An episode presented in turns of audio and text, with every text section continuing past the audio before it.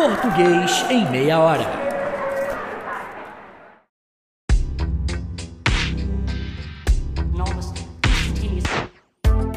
Oi, eu sou o professor Manga e você está ouvindo o Português em Meia Hora. Para começar esse episódio aqui, eu já abro aspas para o Luiz de Camões, lá na estrofe 118 do canto terceiro dos Lusíadas. Passada esta tão próspera vitória, tornando Afonso a lusitana terra a se lograr da paz com tanta glória quanta soube ganhar na dura guerra.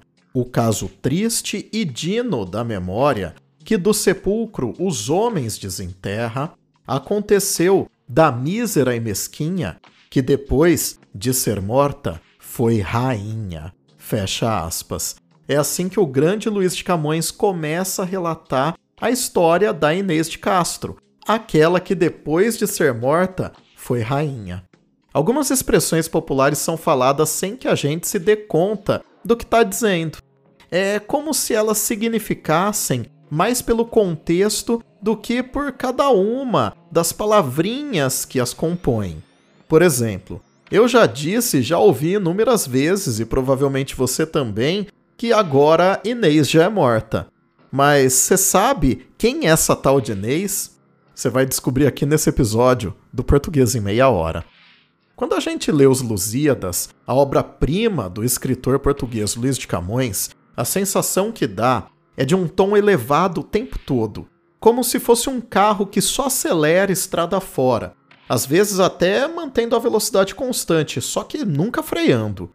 As construções sintáticas que o Camões usa são pomposas, cheias de inversões para conformar a língua ao verso decassílabo e as rimas. O vocabulário é erudito, rebuscado, muitas vezes fabricando palavras novas, como a gente já viu em outro episódio sobre os Lusíadas. O, o nome que se costuma dar para esse estilo elevado do Camões, esse jeito de narrar os eventos que o poeta uh, pretende que fiquem registrados na memória para sempre, é grandiloquência. O texto camoniano é grandiloquente, quase o tempo todo. O que, claro, está diretamente relacionado com o fato desse poema ser uma obra épica. Uh, mas o mais interessante é que existe uma pequena brecha, ou como dizia um professor meu, um hiato nessa epopeia.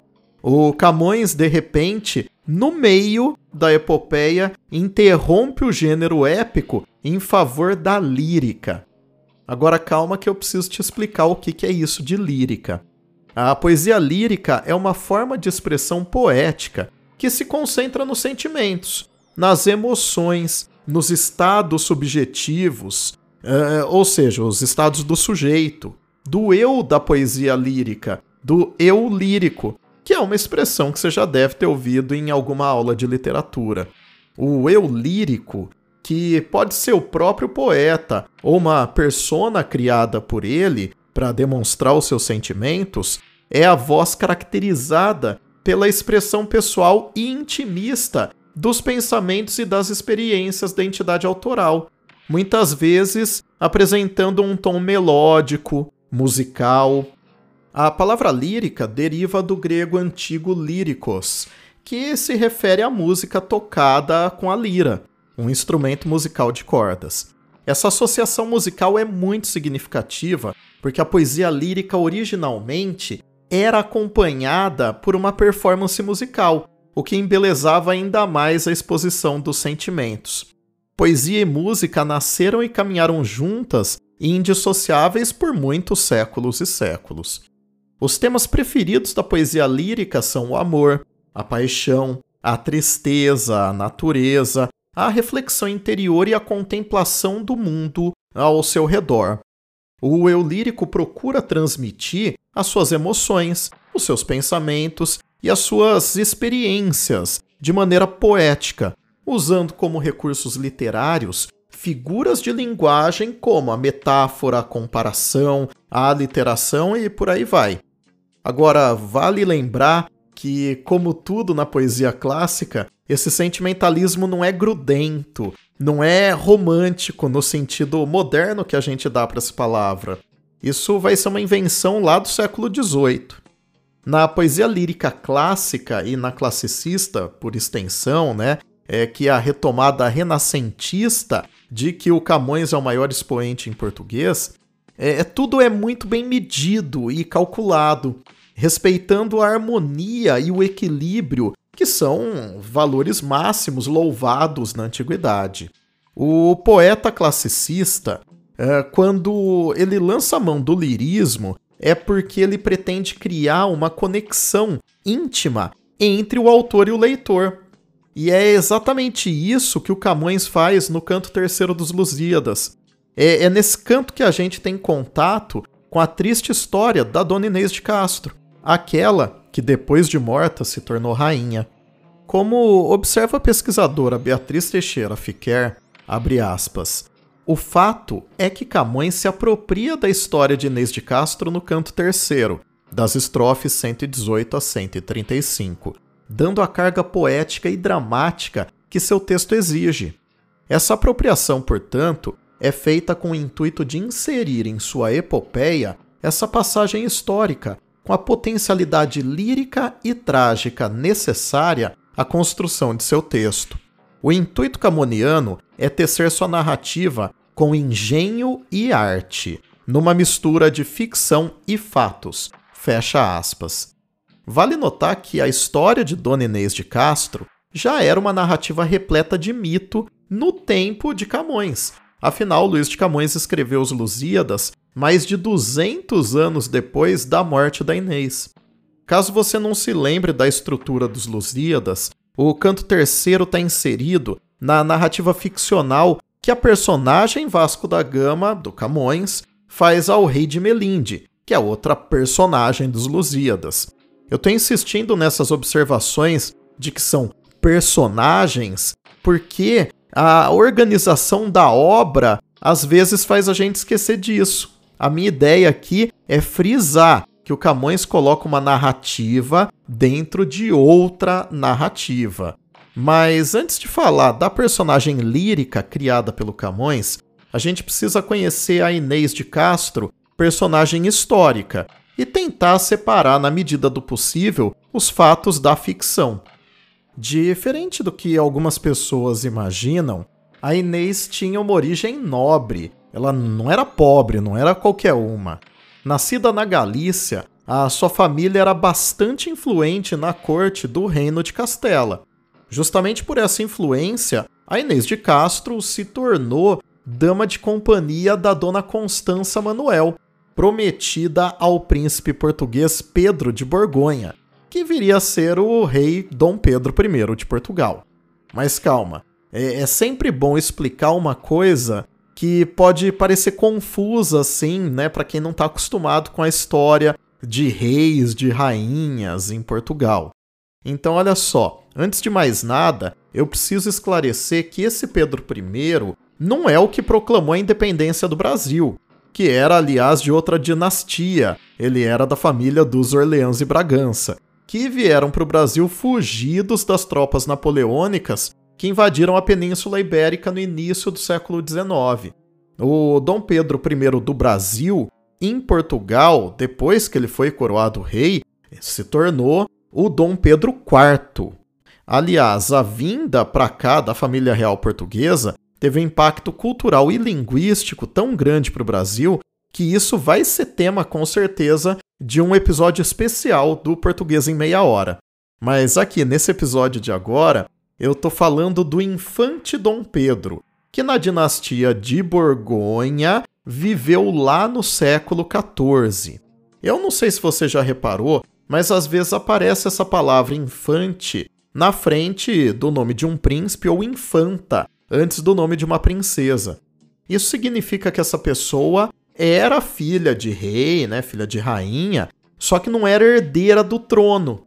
Então o Pedro era infante. É, ele era o quarto filho do rei Afonso IV, né, o quarto quarto.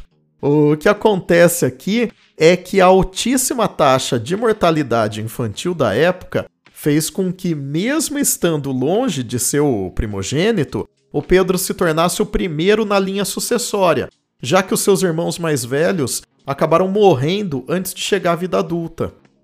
O Afonso IV era filho do rei Dom Diniz, aquele rei incentivador da cultura que decretou o português como língua oficial de Portugal em 1290, como a gente já viu num episódio da série. O reinado de Afonso IV é lembrado por conflitos internos e externos, pela peste negra e pela execução da Dona Inês de Castro, como a gente vai ver adiante com mais detalhes. Os historiadores portugueses Rui Ramos, Bernardo Vasconcelos de Souza e Nuno Gonçalo Monteiro observam que, abre aspas, a fase inicial do reinado de Afonso IV foi marcada por um conflito aberto com seu filho, o infante Dom Pedro, herdeiro do trono. A guerra entre pai e filho teve lugar em 1355, tendo como causa próxima o assassínio de Inês de Castro, ocorrido a 7 de janeiro desse ano. Este episódio, que virá a ter um enorme sucesso literário ao longo dos séculos, deve ser compreendido em termos históricos, no quadro do contexto político da época e, nomeadamente, das relações de Portugal com Castela, bem como à luz das rivalidades internobiliárquicas então existentes. Referimos já como as relações entre as duas monarquias viram alternar períodos de aproximação expressos na celebração de tratados e acordos diplomáticos, com períodos de guerra aberta, como a ocorrida entre 1336 e 1339, ou pelo menos de tensão latente, como a intervenção mútua, aberta ou velada, nos conflitos políticos e dinásticos dos reinos vizinhos. E foi neste contexto que Inês de Castro se fixou em Portugal, provavelmente em 1339 ou 1340, integrada no secto de Constança Manuel, que casou com Dom Pedro, herdeiro do trono. Nascida por volta de 1325, Inês era filha bastarda do galego Pedro Fernandes de Castro, um dos mais importantes nobres da corte de Afonso XI de Castela.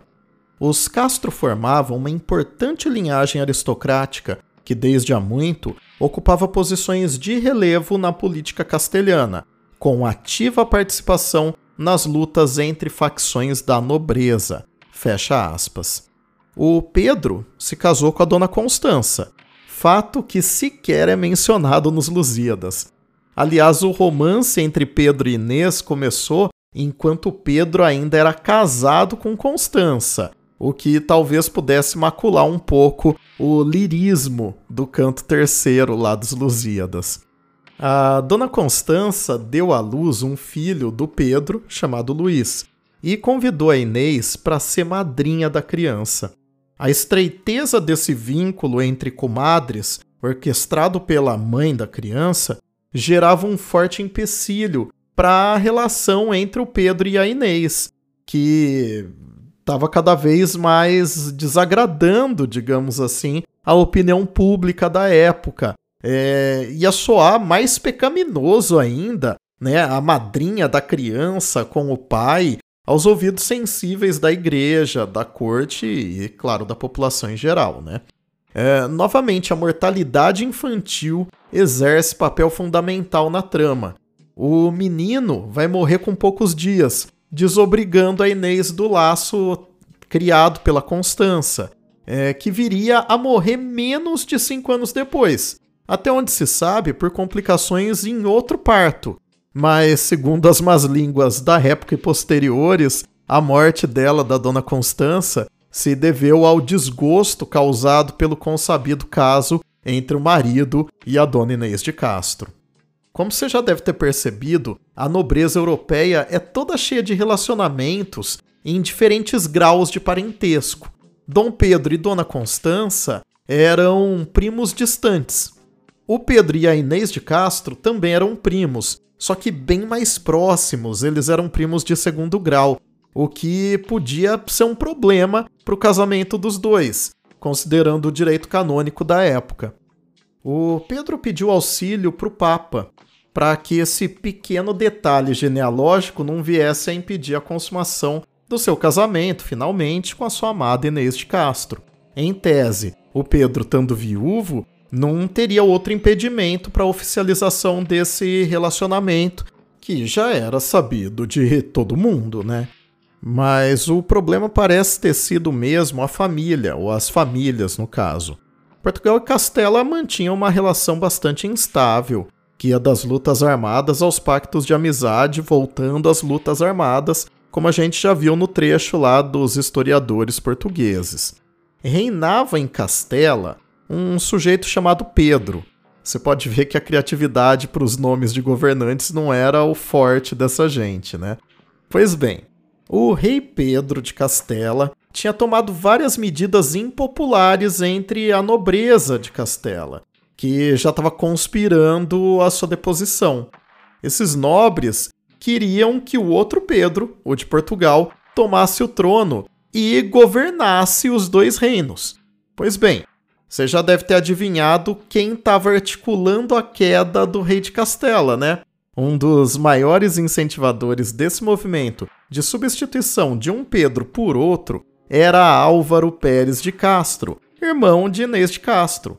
A ideia era que o Pedro de Portugal interviesse militarmente contra o rei castelhano. Quem não gostava nada dessa escalada do filho eram Dom Afonso e os seus mais próximos conselheiros, que queriam a todo custo evitar a entrada do infante nesse conflito castelhano. Esse custo, eventualmente, podia ser até o assassinato de Inês de Castro, como a gente vai ver daqui a pouquinho. Agora que você já percebeu que a relação entre Inês de Castro e Dom Pedro de Borgonha é mais complicada que só um caso de amor atrapalhado por um pai ciumento, a gente precisa fazer uma pausinha. Mas continua aqui comigo, que a gente ainda vai falar da morte de Inês de Castro na vida real e na literatura, e dos acontecimentos fantásticos posteriores à sua execução. Segura um minutinho aí que logo logo a gente tá de volta. Imagina que legal se você pudesse se informar ao mesmo tempo que se entretém. Imagina acumular conhecimento enquanto você faz o cardio na academia ou as compras no supermercado. Se num dia desse para aprender geografia, no outro dia português, depois história e biologia, ia ser bem legal, né? Já pensou aulas de inglês de graça e a oportunidade de entender melhor astronomia de um jeito descomplicado?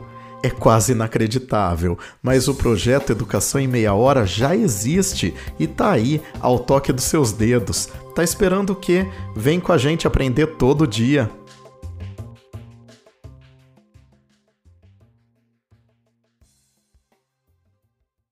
Os historiadores Rui Ramos, Bernardo Vasconcelos e Souza e Nuno Gonçalo Monteiro continuam destrinchando o complexo tabuleiro da política medieval portuguesa e explicam que, abre aspas, além da ativa participação na Guerra Civil Castelhana para derrubar Pedro I, os Castro, através do ramo a que pertencia Inês, estavam cada vez mais implantados em Portugal, sobretudo devido às relações estabelecidas e consolidadas com o herdeiro da coroa portuguesa.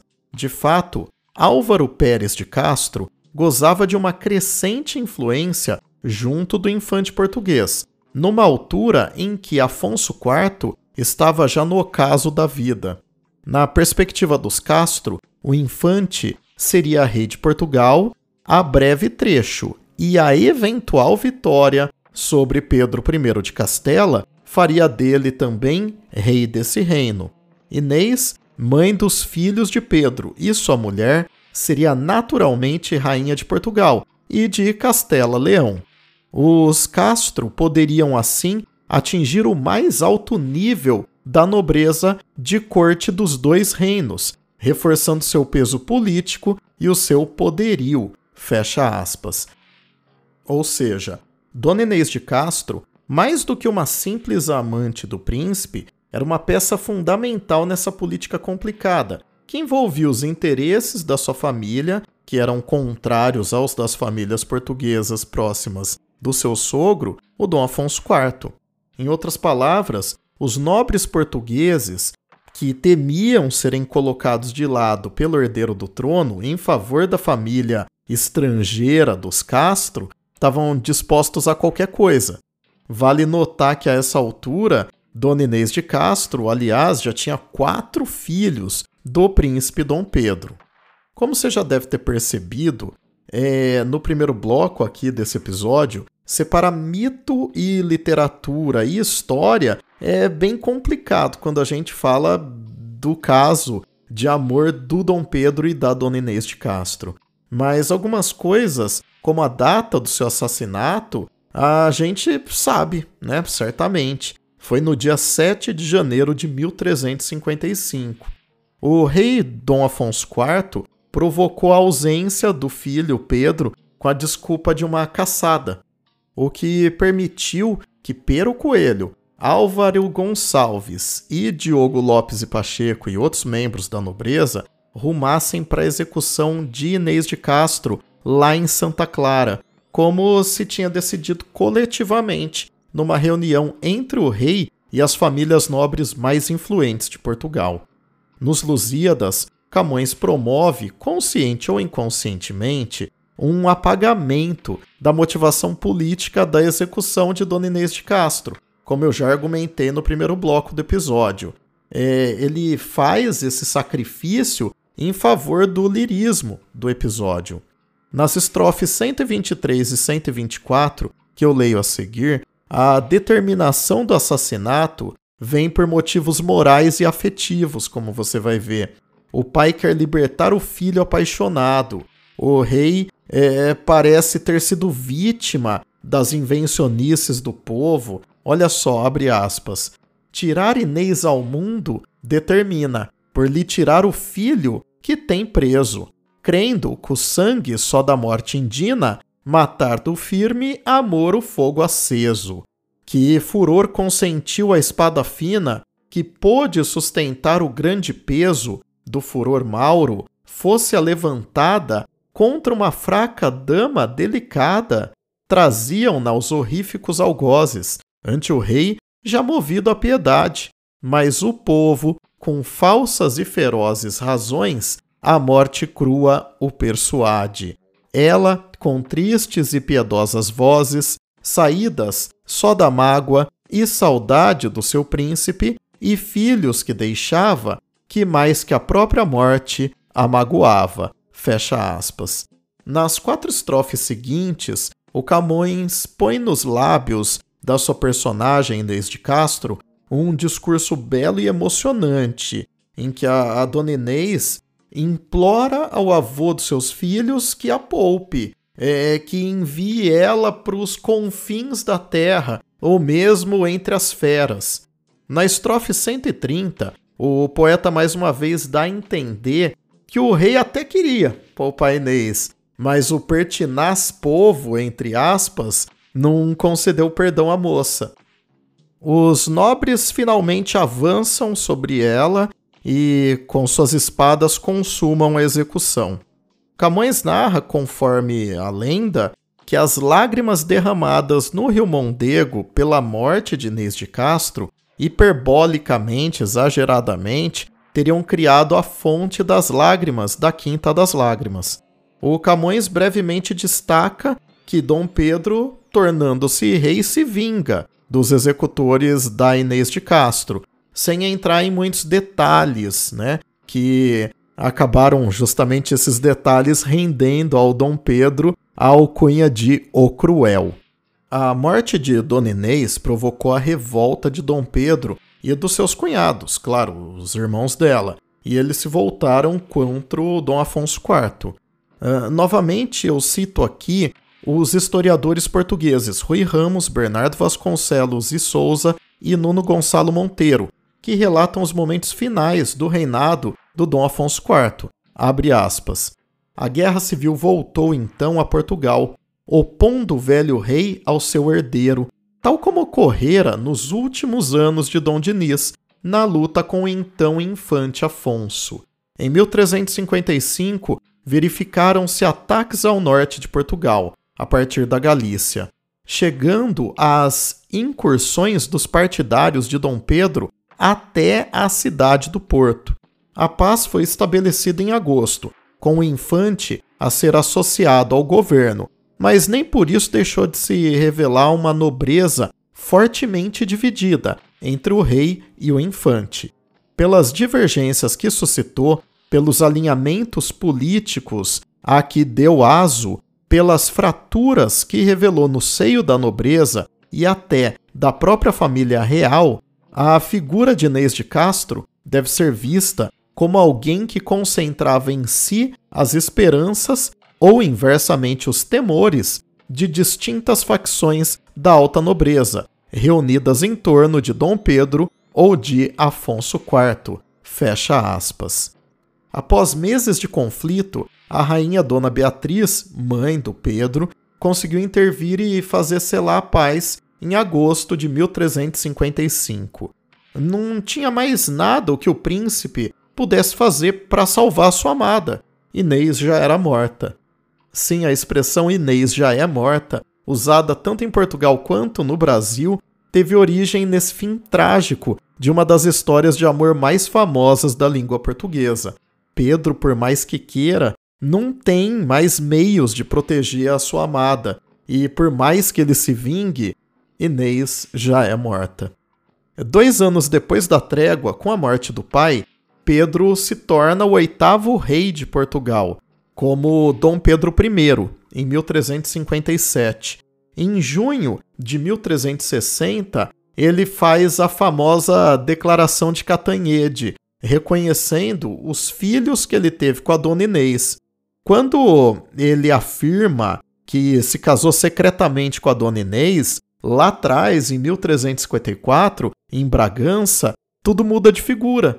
Afinal, a Inês de Castro tinha sido a sua legítima esposa.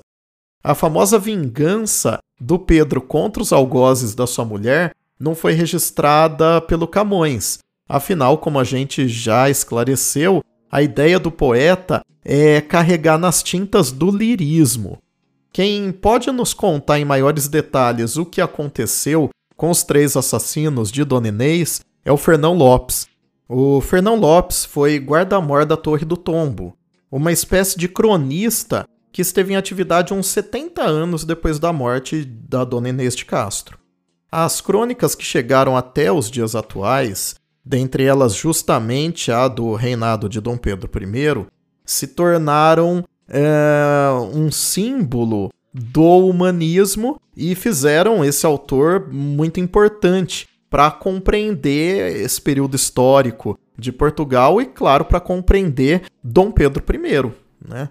O Dom Pedro I é descrito pelo Fernão Lopes como um rei muito preocupado com a manutenção da lei, da ordem, o que o tornou, digamos, bastante severo. Para se ter ideia, mesmo tendo prometido para o seu pai, para o Dom Afonso IV, anistiar os três assassinos da Inês de Castro, o Dom Pedro, no desenrolar dos eventos, mandou capturar dois dos responsáveis que foram negociados com o rei de Castela, que fez uma aliança com ele. Rapidamente, eles foram levados à morte, né? foram condenados e já executados. O Pero Coelho e o Álvaro Gonçalves enfrentaram um destino implacável. A justiça foi aplicada com uma brutalidade absurda. O primeiro deles, o Pero Coelho, teve o coração arrancado do peito, segundo alguns relatos, é, enquanto ele ainda estava vivo. O outro, o, o Álvaro Gonçalves, teve o seu coração arrancado pelas costas. O Diogo Lopes Pacheco, que é o, o terceiro dos assassinos de, de Inês de Castro, conseguiu fugir e só voltou para Portugal muitos anos depois, já no reinado do filho do Pedro I e da dona Constança, o, o rei Dom Fernando I. Mas isso é uma outra história, né? É, um outro episódio dessa trama macabra é aquele em que o Dom Pedro teria mandado desenterrar a Inês de Castro e coroado a, a sua falecida esposa e obrigado a corte a prestar o beijamão, né? O que, que será que tem de real nisso? Bom, segundo a pesquisadora Sirlene Cristófano, é possível observar que, abre aspas, o episódio de Inês de Castro, uh, corroborado como ele está pela documentação existente, não salvou a construção lendária, a da mísera e mesquinha que depois de morta foi rainha, como compôs Camões. Segundo esta lenda, Dom Pedro, ao fazer desenterrar o corpo de Inês para o colocar no belíssimo túmulo de Alcobaça, mandou que antes assentassem o corpo num trono, com trajes reais, a prestar-lhe vênia como rainha e a beijar-lhe a mão. Não há um único documento coexistente declarando tal fato. Aliás, Inês foi desenterrada anos após a sua morte e não fora mumificada. Então imaginemos como estariam as condições dos seus restos mortais. Temos que levar em consideração que foi degolada e que as espadas de aço fino foram fantasiadas por Camões. Inês foi executada por um algoz e assim seria um tanto impossível sequer colocá-la num trono. Fecha aspas.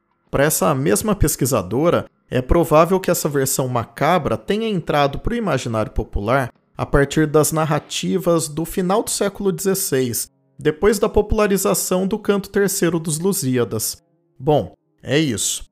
Eu espero que você tenha gostado dessa nossa conversa e também espero que a história intrincada, cheia de mito e fantasia desse trágico amor medieval tenha ficado mais clara para você. É isso. Até a próxima. Tchau, tchau.